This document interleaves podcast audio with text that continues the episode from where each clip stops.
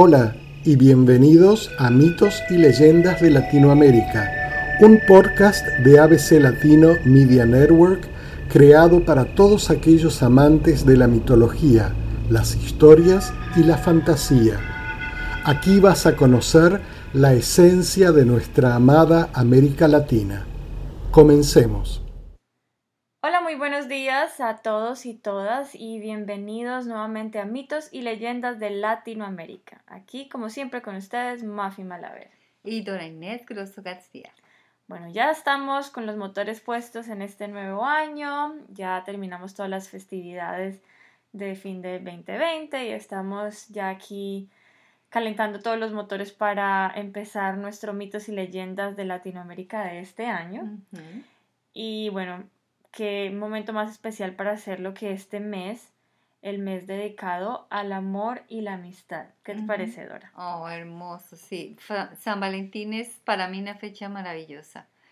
Sí, bueno, en, países de Latinoamérica se celebran otras fechas. Aquí en Estados Unidos es muy famoso y creo que de hecho se adaptó en muchos otros lugares naciendo de acá, del San Valentín, como lo llaman.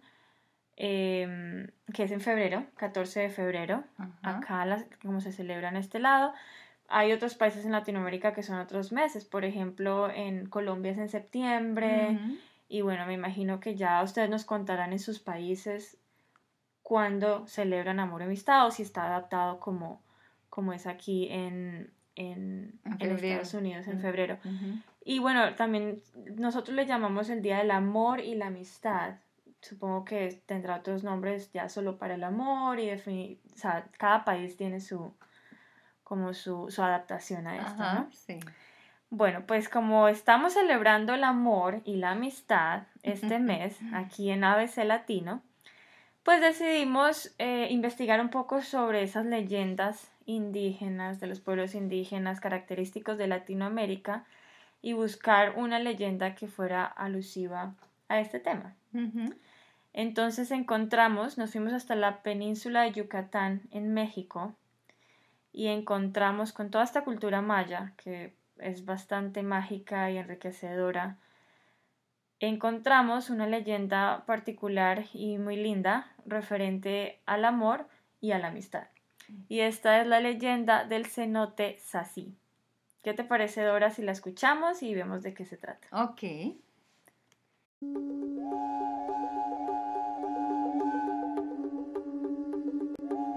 Antes de la llegada de los españoles existía un cacicazgo, asentado en la antigua ciudad maya Saquí, nombre maya de Valladolid que significa gavilán blanco. Esta ciudad era el imperio de los cupules y de los cocomes. Aquellas familias se disputaban permanentemente el poder. El cacique Jalachuinic era el que gobernaba en ese tiempo y tenía un hijo llamado Julquín, rayo del sol, perteneciente a la familia de los cupules. Dentro de la ciudad se encontraba un cenote llamado aquí, desde mucho antes de la llegada de los españoles. Sobre su bóveda estaba la vivienda de Leshmen, curandera y hechicera del pueblo. Era la patrona de la familia Cocom, anciana poderosa e influyente de la familia. La nieta de Leshmen, al nacer, había quedado huérfana, y por ello la abuela la quería el doble, ya que en ella cifraba sus dos amores, su hija y su nieta, que le habría de alegrar su vida cansada, la hermosa Sagnicté, Flor Blanca.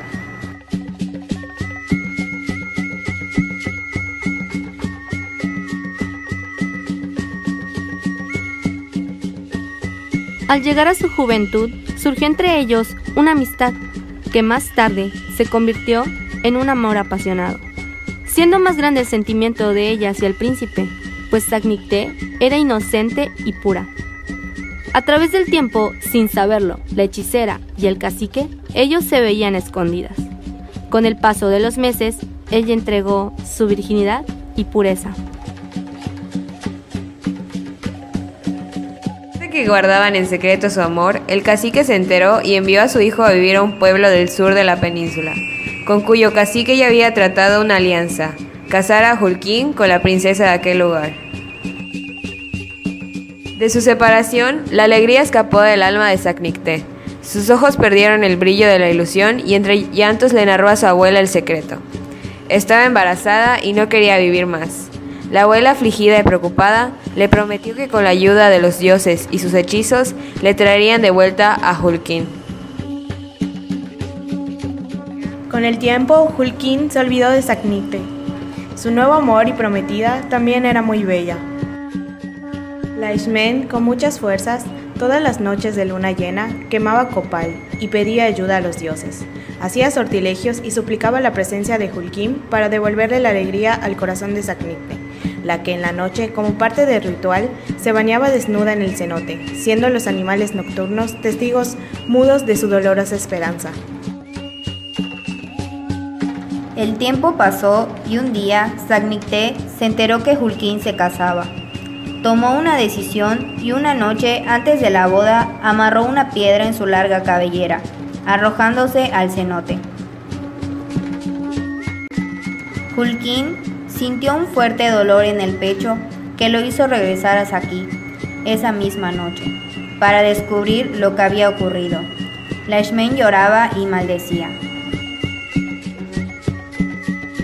Hulkin se arrojó al cenote dejándose morir en el nombre del amor que le tenía a Saknikte. La Shme se acercó al borde de la bóveda, tirando una flor de mayo blanca, y gritó: Saknikte, te he cumplido, te he traído a Hulkin y está contigo para siempre. La Shme puso una maldición en el cenote en la cual cada año, cuando el manto verde del agua se torna oscura, el cenote cobrará una vida en nombre de ese amor.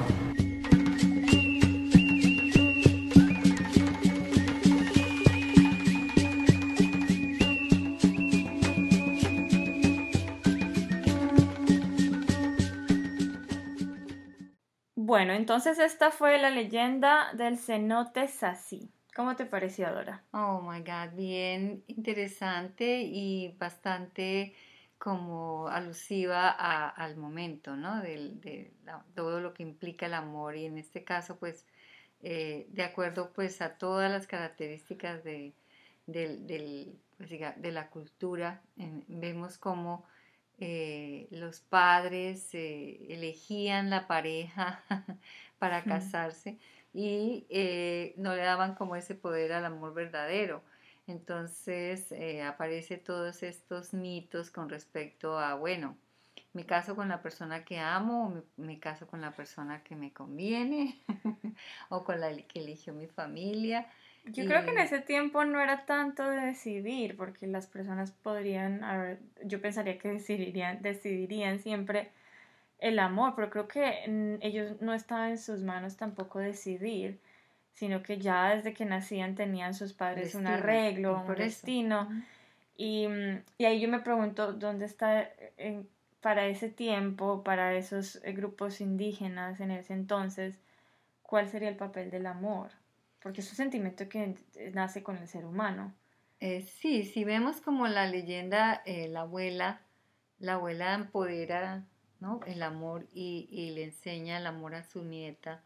Y pues yo pienso que dentro de la cultura indígena el amor es muy importante. Sin embargo, eh, no se le daba la trascendencia que de pronto dentro del romanticismo clásico de la cultura occidental hoy en día se le da, ¿no? De que y que de acuerdo pues a la naturaleza humana también siempre se le ha dado. Y se primaba pues los intereses políticos espirituales eh, eh, digamos culturales y en ese caso políticos porque pues estaba eh, el reino en manos de, un pacto que ya los dos reyes habían hecho y que no podían incumplir. Sin embargo el amor primo, ¿no? En ese caso. Pues como te digo, es un sentimiento que nace con el ser humano, ¿no? Es como que no podemos decir, bueno, eh, esta persona no, no puede amar y tú sí y tú no. Es como que es, es, algo innato en el ser humano que por más que se prohíba, por más que trate de, de, de ponerse de un lado, siempre va a primar ese sentimiento tan fuerte. También vemos que hay muchos tipos de amor, ¿no? Bueno, ahí en la historia cuentan cómo ellos empiezan desde pequeños con una amistad.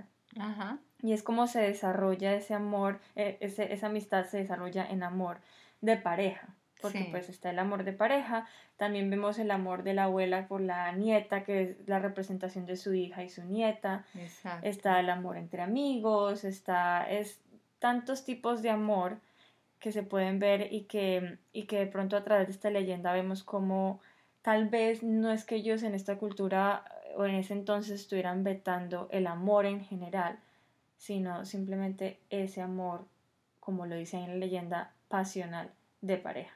Ajá. Y vemos cómo él, de todas maneras, él llegó a, su nueva esposa y tal vez también se enamoró de ella. Sin embargo, cuando sintió eh, el peso de la, del dolor que estaba sufriendo su, su primer amor, digámoslo así. la muerte. Eh, que era su muerte, ella, ella lo llevó hacia él. Y, y finalmente él se dio cuenta que, que, era ella que amaba y no soportó el dolor de verla muerta y él también quiso estar con ella. Y están esas demostraciones de amor, ¿no? que muchas historias, o sea, no solamente aquí en, en estas historias de los pueblos indígenas, eh, ahora como estamos hablando de la cultura maya y muchos otros que hay en muchas otras culturas indígenas, pero vemos también que a través de la historia con lo que crecemos, todas las historias, los libros, las películas, cualquier cosa que siempre estamos eh, en constante consumiendo el ser humano constantemente, siempre tiene algo que tiene que ver con el amor y siempre se refiere como a esas demostraciones en cierta medida como como el ser humano demuestra el amor. Tenemos la historia de Romeo y Julieta, que termina también en, en, Vamos a morir juntos. En tragedia. Eh, sí, bueno, que es como una tragedia romántica porque al final uno dice, ah, se fueron juntos, y es como que a qué punto lo ve como tragedia las personas románticas. Está, hay varios libros que siempre es el, final feliz que todos esperamos es que si fue imposible estar juntos en vida, pues vamos a morir, vamos a morir juntos. Y empieza uno a ver todo ese, ese desenlace cuáles son las demostraciones de amor. Sí, es, es, en ese caso tendríamos que revisar como la apología a la muerte eh, con el amor, ¿no? Porque es como, eh, digamos que con, sabemos que la muerte, desde lo que hemos revisado en algunos otros momentos, pues como tal es, una, es simplemente un cambio de, nivel, ¿no? Un cambio de estatus, digamos. Continúa la vida después de la muerte. Entonces hacia allá vamos como esa filosofía de que, bueno, no nos dejan aquí en esta realidad estar juntos, vámonos a estar juntos donde podemos estar juntos. Y por eso deciden eh, irse juntos, ¿no? se, se, suicidan o hacen todas o van a algún lugar, ¿no? También está, hay muchas canciones también que es volémonos, eh, vamos a, no sé, donde nos permitan. Hay una canción, en este momento no recuerdo el nombre, pero es una canción de Si nos dejan. Mm.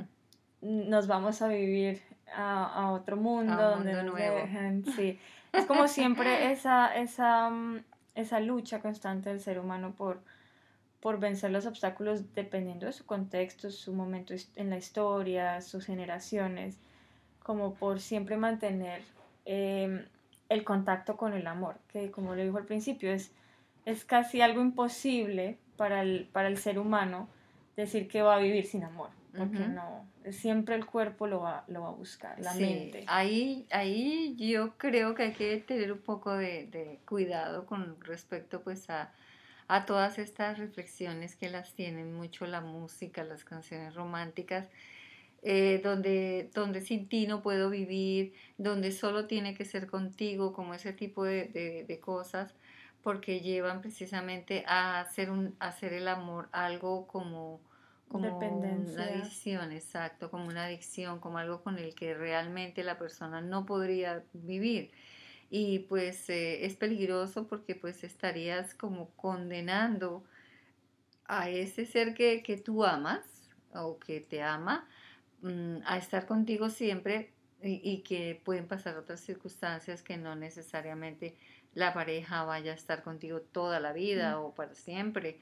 Entonces, eh, eh, tener mucho cuidado con este tipo también de, de, mensaje ¿no? que hay detrás de esto. Eh, la leyenda pues es así como, como está, es simplemente una reflexión y una apología al amor eh, igual como todo, lo como todas las leyendas, pues tiene una, una especie de mensaje simbólico, simbólico de hacia dónde, qué, qué, estarías dispuesto a hacer por el ser que amas, ¿no? más no que nos quedemos con solamente lo textual de que, de que, de que sin ti no puedo vivir y entonces tengo que morir contigo o dejarme morir a, tu lado porque a pase lo que pase, así tú me estés lastimando, yo me voy a quedar contigo porque no puedo vivir sin ti. Entonces, no, tener mucho cuidado con ese tipo de mensajes, ¿no? Sí, no, el amor es... El amor es, algo libre. y es algo libre, esa es la palabra, es algo libre y es algo que nos tiene que nutrir saludablemente, nos tiene que llenar de felicidad, nos tiene que provocar todos estos sentimientos. Y no solo hablo del amor en pareja, como lo decía al principio, es ese amor que sientes por tu familia, por tus hermanos, por tus amigos, por tus hijos. Es como esa sensación de, que no estoy solo, de seguridad. soy un individuo y, y puedo manejar mi vida individualmente, pero sé que tengo el apoyo de esas personas alrededor que son el amor, el amor que hace parte en su vida. Y todos, yo siento que el amor tiene también sus etapas, ¿no? Cada, ya hablando del amor en pareja y también en familia, son las etapas que se tienen que ir viviendo y se, tiene, se va aprendiendo también. Sí. sí ese enamoramiento pues que, que, que, lleva a estos casos como a la muerte es como en la primera etapa del amor, que es el amor de la, de la entrega, de la, de la dependencia, de la pasión, sublime que de alguna manera es los poetas y todos los que escriben eh, o las, los artistas que, dedican canciones eh, al amor le han dado tanto, tanto poder, tanto realce. Sin embargo, pues existe el amor filial, existe el amor más tranquilo, el amor de la seguridad, el amor de la tranquilidad, donde la persona puede eh, dialogar con su pareja y si las cosas no, no, funcionan, podría tomar la decisión de no estar con esa persona. y aún así seguir teniendo el sentimiento de amor. Exactamente. Simplemente siendo inteligentes y saber que definitivamente no, no, no funciona, pero no quiere decir que entonces se tiene que empezar a odiar la persona o, o, que ya no va a haber ese lazo de amor, porque pasa mucho creo que en relaciones un poco más maduras, pero como lo dije, son, etapas que se viven, ¿no? Eh, se empieza la amistad, luego viene la pasión, el enamoramiento. Y ella tenía 15 años y él 20, o sea, estaban en, en, una etapa en la que el amor es de locura, ¿no? Sí, exacto. Entonces era, es también como para la enseñanza de, de esa etapa y, y aprender que, que el amor se tiene que vivir y es lindo, pero no hay que llegar al extremo de la, de la dependencia y de la obsesión. Ni la locura. bueno, entonces esto fue aquí en Mitos y Leyendas de Latinoamérica, la leyenda del cenote nazi de la cultura maya en la península de Yucatán, donde se habla también de los cenotes y bueno, esos paisajes que se ven en la península de Yucatán que son tan espectaculares. De hecho, aquí en ABC Latino hemos hablado un poco de eso a través de nuestra sección de Mundo Nómada y es, espectacular toda esta parte de la, de la zona de Yucatán y de la cultura maya en México es, es bien impactante culturalmente con todo lo de mitos, leyendas, historias y también la parte geográfica cuando se visita este sector es bien impresionante. Así que bueno, esperamos que les haya gustado, que hayan disfrutado de este podcast. Si tienen comentarios, si nos quieren contar cómo celebran amor y amistad en sus países o en sus casas, pueden contactarse con nosotros. Nos escriben a info.abclatino.net. Nos escriben por redes sociales. Estamos en Facebook, estamos en Instagram y YouTube como ABC Latino. Una sola palabra. Y bueno, siempre estamos felices de conversar con ustedes y escuchar historias o costumbres diferentes de los diferentes países de Latinoamérica. Con esto nos despedimos. Sí, les deseamos un feliz día de San Valentín, del amor y la amistad a todos y esperamos que nos comenten, eh, nos cuenten cómo les parece la historia y, y qué les toca en su corazón, si de pronto tienen alguna historia, ¿no? Sí, también, una ah, historia de eh, amor o no sé, lo que quieran contar. Es muy bueno que se, que se comuniquen con nosotros. Muchas gracias. Bueno, y que viva el amor. Que viva el amor. Aquí con ustedes, como siempre, Mafi Malaver. Chao. Y Dora Inés Grosso. Chao. Chao. Esto fue Mitos y Leyendas de Latinoamérica, un podcast creado por ABC Latino Media Network para transportarnos a través de los sonidos de Latinoamérica. Hasta la próxima.